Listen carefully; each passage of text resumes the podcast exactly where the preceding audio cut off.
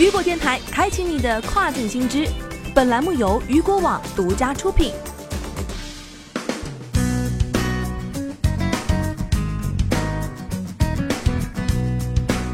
Hello，大家好，欢迎大家收听这个时段的跨境风云。那么在上个时段跟大家介绍了亚马逊 A to G 索赔政策的变更，那么这个变更对跨境卖家来说到底是利大于弊还是弊大于利呢？接下来时间咱们一起来了解一下。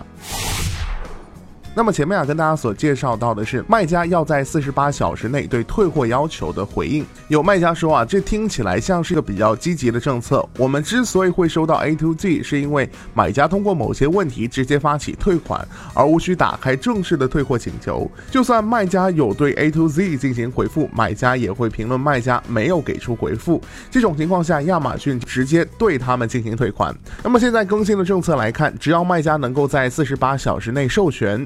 买家则需要先打开退货请求，确保得到卖家回复，才能够进行索赔。那么这样看来，这的确是一项关注卖家的政策。前面也说到了啊，有利自然有弊，有人看到这个政策的好，也有人看到这个政策的缺陷。就比如说，现在买家可以通过任何原因打开退货请求，只要卖家四十八小时内给予回复，他们都会自动获得 A to Z 的索赔。这无形中啊，就给卖家更多的压力，因为或许有很多买家在周五的晚上发起申请。然而，只要卖家周末稍不注意，或许就有可能忽略掉这些申请，最终啊，买家获得索赔。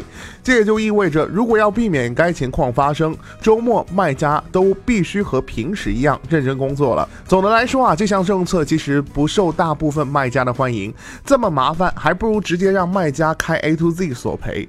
有卖家表示啊，希望亚马逊以后出政策还是要多为卖家考虑，别到头来更新的规则到最后仿佛都是。为买家量身定制的一样，这样很容易失去对卖家的信任。一天之内更新了两项退货政策，除了亚马逊，真的没谁了。一个又一个的都给卖家增加了负担。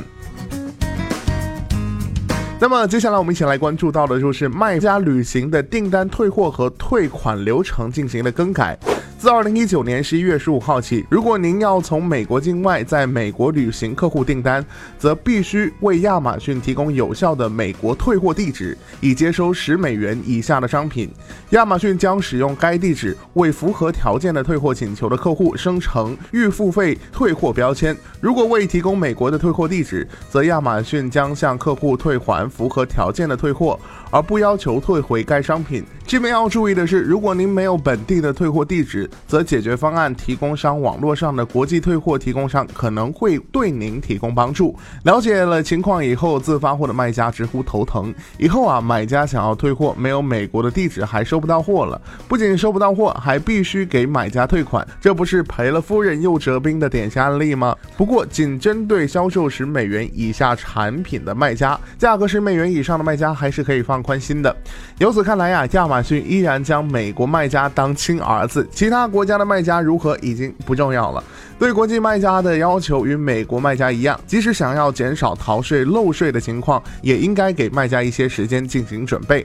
距离政策实施已经不剩几天了，在这么短的时间内，明显啊又要有一大批服务商出来割韭菜赚大钱了。到最后，亚马逊是越来越合规了，卖家受的苦也越来越多了。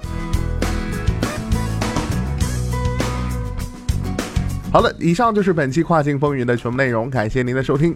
想要了解更多跨境电商资讯，您还可以持续关注雨果 App 推送的最新消息。我是大熊，我们下个时段见，拜拜。